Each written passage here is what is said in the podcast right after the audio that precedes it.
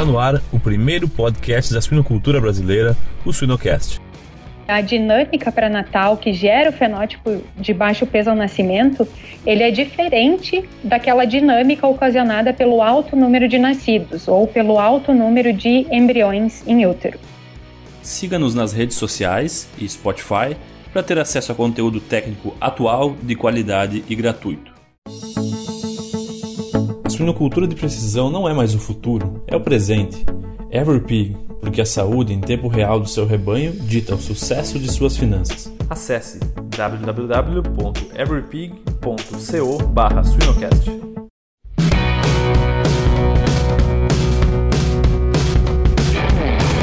Olá pessoal, meu nome é Jamil Facim e o Sinocast de hoje chega através do apoio dos parceiros MSD Saúde Animal e Everpig. No episódio de hoje, para falarmos sobre baixo peso ao nascer, o que a genética tem a ver com isso, temos a honra de receber ela que já trabalhou conosco no Sinocast, a médica veterinária Júlia Link Moroni. Júlia, muito obrigado pelo teu tempo, um prazer te receber aqui no Sinocast. Oi, Jamil, muito obrigada pelo convite, eu que agradeço. A gente agradece a tua presença, Júlia, e nos conta um pouquinho de como que tu chegou na suinocultura até hoje.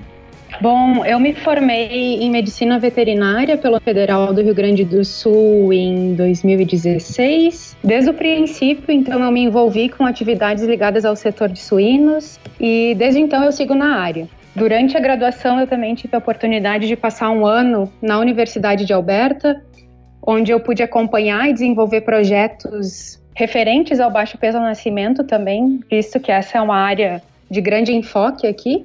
E após esse ano, então, eu retornei ao Brasil, trabalhei na indústria, onde eu era responsável pela parte de central de inseminação e quartos sítios num sistema de produção no Rio Grande do Sul. E logo após esse período, então, eu retornei ao Canadá e iniciei meu mestrado novamente na Universidade de Alberta. Bastante bagagem acadêmica e técnica do campo. Iniciando aqui o nosso tema, me diz já de antemão por que a gente discute o tema baixo peso ao nascimento?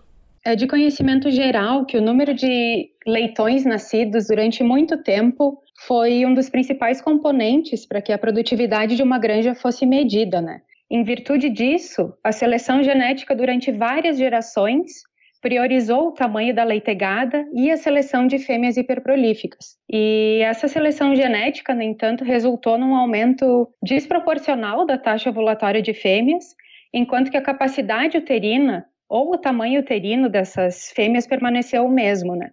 No entanto, essa seleção ela não gerou somente consequências diretas, como o alto número de nascidos, mas ela também gerou consequências indiretas na fêmea suína contemporânea. Então, quando a origem do baixo peso ao nascimento em leitões é abordada, pelo menos dois diferentes cenários devem ser considerados. O primeiro deles é referente às leitegadas com um alto número de nascidos, e o segundo, referente a leitegadas intermediárias, né, com relação ao número de nascidos, mas que mesmo assim apresentam baixo peso. Então, sendo esse cenário conhecido como o fenótipo de baixo peso ao nascimento. Certo, certo. Então quer dizer que é, não é uma regra, né? Não é que o baixo peso ao nascimento vai estar sempre vinculado a um alto número de nascidos, né? Não, exatamente. Como uma consequência direta dessa seleção genética, a gente pode citar o alto número de nascidos totais como um causador de baixo peso ao nascimento e também da alta variabilidade de peso dentro de uma mesma leitegada.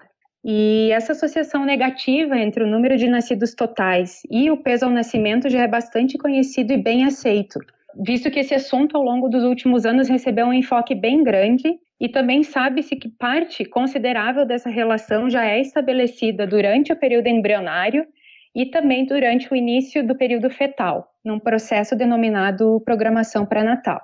Então, nesse cenário, estima-se que em leitegadas com 16 nascidos totais ou mais, Cada leitão extra nascido representa cerca de 35 a 40 gramas a menos na média da leitegada. E esse cenário pode ser principalmente explicado por altas taxas ovulatórias, que geralmente estão acima de 25 ovulações, o que consequentemente gera um alto número de embriões no período embrionário, induzindo uma superlotação uterina, reduzindo o espaço disponível para cada concepto e também a funcionalidade ou eficiência placentária. Nessa situação, caso a mortalidade embrionária não controle o número total de embriões durante o desenvolvimento embrionário precoce, que seria esse período entre a fertilização e o início da implantação ou placentação ao redor dos 12 a 14 dias de gestação, esse evento ele pode causar um desenvolvimento embrionário e fetal inadequado, além de mortalidade fetal uh, em estágios mais avançados de gestação e heterogeneidade dos fetos remanescentes. Então, concluindo, num cenário com alto número de nascidos, a principal característica é a heterogeneidade entre leitões. Então, numa mesma leitegada, a gente pode ver leitões de peso médio, mas também de leitões com baixo ou até inviáveis, né, com menos de 800 gramas. O grande porém é que essa associação entre o número de nascidos e o peso ao nascimento tende a explicar somente 20 a 25% da variação no peso ao nascimento. Tendo em vista esse cenário, um, uma segunda situação deve ser levada em conta, que é o fenótipo de baixo peso ao nascimento. Esse fenótipo, ele foi primeiramente visualizado por pesquisadores aqui da Universidade de Alberta ao se analisar dados de plantéis reprodutivos norte-americanos, no quais então a presença de uma subpopulação de fêmeas foi identificada, e essas fêmeas, elas foram identificadas como tendo repetidamente, ou seja, parto após parto, a produção de leitões de baixo peso, independente do número de nascidos totais. Então, isso significa que a presença desse fenótipo, ela ocorre em releitegadas com um número intermediário de nascidos totais, ao redor dos 10 a 16 nascidos totais, por exemplo. Então, nesse cenário, a gente não está mais tratando de fêmeas super prolíficas, com mais de 17 a 20 e tantos nascidos totais, por exemplo. É importante salientar também que o contrário também é verdadeiro. Então, em todo plantel reprodutivo, também é possível observar uma população de fêmeas que produz leitões de alto peso ao nascimento, repetidamente ao longo da vida e independente do tamanho da leitegada, sendo então essas fêmeas mais eficientes no quesito de produção de leitões. Com relação ao, fenótipo de baixo peso ao nascimento, acredita-se que ele seja uma consequência indireta de anos de seleção genética buscando-se a alta prolificidade. Então, é importante salientar que esse fenótipo é uma característica ou um componente da fêmea que ela carrega e, porém, é expresso nos leitões, né? E essas fêmeas elas tendem a produzir consistentemente ao longo da vida leitegadas de baixo peso generalizado. Então, ao contrário do que a gente vê no cenário anterior, não são apenas leitões individuais de baixo peso, são leitegadas inteiras com baixo peso, o que generaliza o problema. E assim a gente vê que cerca de 60% dos leitões provenientes de fêmeas carregando esse fenótipo nascem com menos de 1 quilo, e cerca de 90% deles nascem com menos de 1,3 kg. Então, com isso fica bastante claro a importância de se levar em conta o fenótipo de, de baixo peso ao nascimento. Em adição a isso, ainda alguns achados recentes aqui da universidade demonstram que a repetibilidade dessa característica é de 60%. Então, o que significa que, essa, que se a fêmea carrega esse fenótipo, ela vai produzir consistentemente leitegadas com baixo peso ao longo das seguintes parições. E a partir do momento, então, que essa fêmea carrega esse fenótipo, ela nunca será capaz de produzir uma leitegada mais pesada, né, de alto peso. Não suficiente também esse fenótipo ele é passado para as próximas gerações, visto que a heredabilidade dessa característica vai de ponto 36 a ponto 39, então é bastante razoável. E essa informação, então, demonstra o quão importante é a determinação e a identificação desse fenótipo, principalmente em granjas multiplicadoras, visto que a manutenção dessas fêmeas em um plantel perpetua o problema a nível comercial. Em busca de novas oportunidades no mercado da suinocultura, acesse swinehunters.com. Não, muito, muito bom, Julia. Quais que seriam as principais diferenças uh, dos, nos mecanismos intrauterinos desses dois cenários, do, do alto número de nascidos e do fenótipo de baixo peso? Os mecanismos pelos quais o baixo peso ao nascimento ocorre em fêmeas com alto número de leitões nascidos já é bastante claro e bem entendido, né? Uh, então, é mais re, é, referente a uma maior taxa ovulatória, maior número de embriões em útero no início do período gestacional, o que consequentemente vai gerar um superpovoamento uterino, né? O que culmina com uma associação negativa de desenvolvimento placentário, desenvolvimento embrionário e, consequentemente, fetal. No entanto, os mecanismos que geram o fenótipo de baixo peso ao nascimento e o baixo peso generalizado dessas fêmeas até então não eram conhecidos. Então, com isso em mente, uh, um projeto aqui da Universidade de Alberta foi delineado com o objetivo de entender quais são as dinâmicas que influenciam essa característica. E nesse estudo, então, a gente avaliou características fisiológicas e moleculares desse grupo de fêmeas. Esse estudo demonstrou que, ao se comparar fêmeas de fenótipo de baixo peso ao nascimento com fêmeas de alto peso ao nascimento, ou seja, aquelas que produzem repetidamente leitegadas de alto peso, uh, demonstraram dinâmicas de taxa ovulatória e mortalidade embrionária semelhantes, ao contrário do que a gente esperava, na verdade, porque a nossa hipótese inicial era de que essas fêmeas de baixo peso teriam taxas ovulatórias superiores e um maior número de embriões no período inicial de gestação, que comprometeria posteriormente o desenvolvimento embrionário e fetal. No entanto, quando o peso embrionário e o volume placentário aos 30 dias de gestação foram analisados, essas fêmeas de fenótipo de baixo peso ao nascimento, mesmo tendo taxas ovulatórias similares e números similares de embriões em útero, até 30 dias de gestação, demonstraram limitada capacidade uterina, o que parece estar direcionando também a uma menor eficiência e volume placentário. Então, com isso, a gente pode averiguar que a dinâmica pré-natal que gera o fenótipo de baixo peso ao nascimento, ele é diferente daquela dinâmica ocasionada pelo alto número de nascidos ou pelo alto número de embriões em útero. Certo, certo. Não, bem interessante, né? Porque a gente tem sempre essa, essa ideia em mente que a, a seleção genética tem que selecionar para maior peso ao nascimento e que as leitegadas que nascem mais leitões vão ser leitegadas menores, mas não é uma regra geral para todos os cenários, né, Júlia? Não é a mesma regra e é bem interessante a gente averiguar aonde a seleção genética chegou, né? Porque mesmo em situações que não são extremas, a gente continua vendo esse comportamento do baixo peso, né, que provavelmente é um, um resultado indireto dessa seleção por alta prolificidade. Sim, e esses números que tu mencionou aí há pouco de 60% de repetibilidade e aí 30% de fêmeas com esse fenótipo no plantel é, se a gente for calcular o impacto desses dois valores na, na multiplicação dos pesos que ocorre relacionado ao peso ao nascimento até lá o abate, é uma decisão e uma estratégia da empresa atacar esse problema com certeza, né? Não tem, é um ponto não negociável, né? Exato. E eu acho que um ponto bastante importante de se prestar atenção é justamente a invisibilidade desse fenótipo de baixo peso na produção, né? Porque essas fêmeas elas não estão produzindo leitões extremamente com baixo peso ou inviáveis. Então, elas se tornam invisíveis, não se dá devida atenção a esse grupo de fêmeas, né? E mesmo assim, elas estão ali, estão produzindo leitões de baixo peso que, consequentemente, geram consequências negativas, né, durante todo, todo o período produtivo.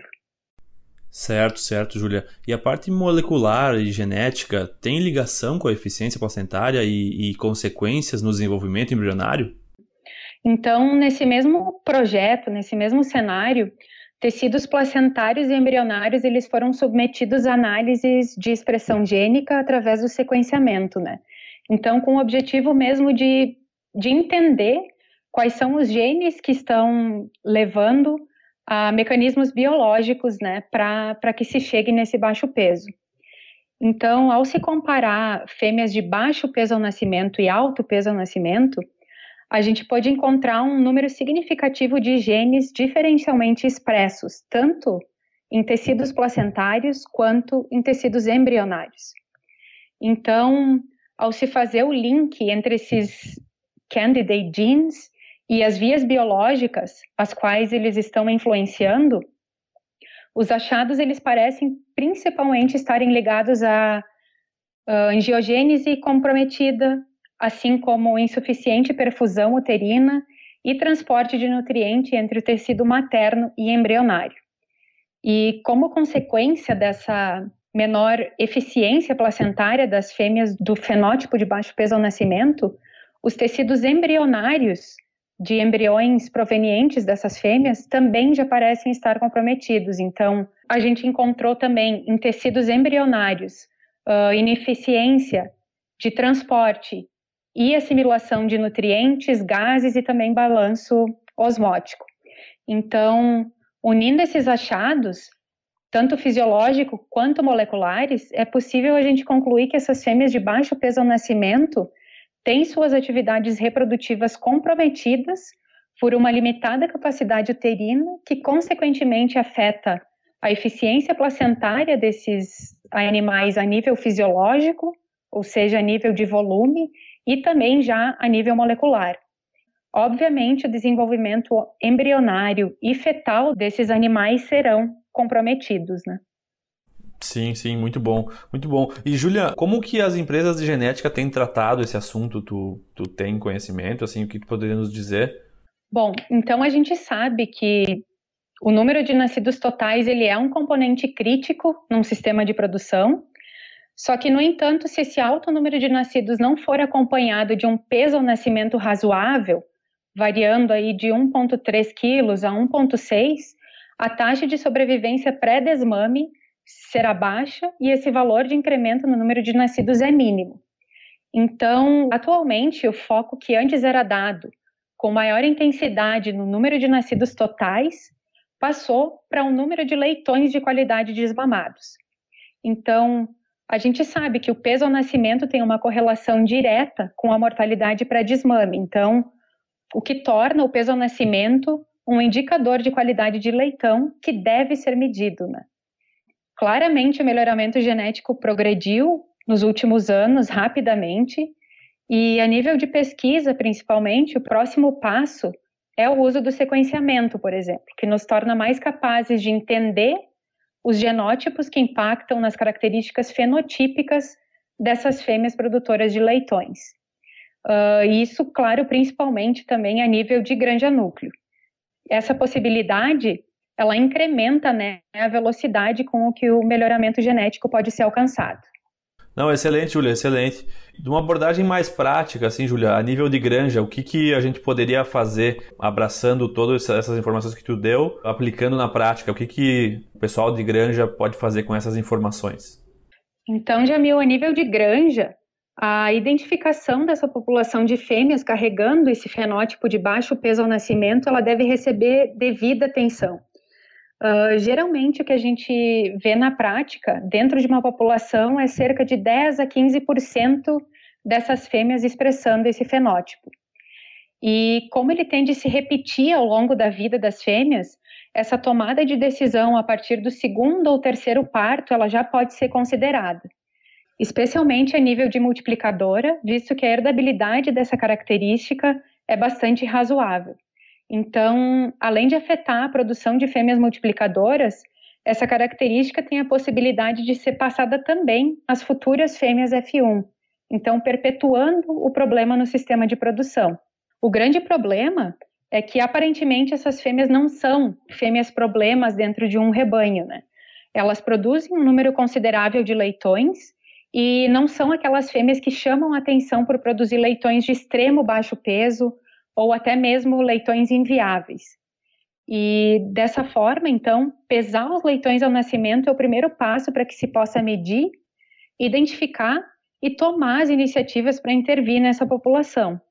Então, assim sendo, a possibilidade de, de, identificar essas fêmeas no plantel permite que elas sejam estrategicamente descartadas como uma forma de tentar diminuir o impacto desse fenótipo e também do baixo peso ao nascimento em um sistema de produção. Já pensou estar no top 1% da suinocultura? Acesse academiasuina.com.br e invista no seu conhecimento. Certo, muito bom. eu consigo ver de duas maneiras, né? Uma que a gente, quando pensa em descarte de matrizes, pensa em várias outras uh, alternativas e possibilidades antes da detecção desse fenótipo, né? Exato.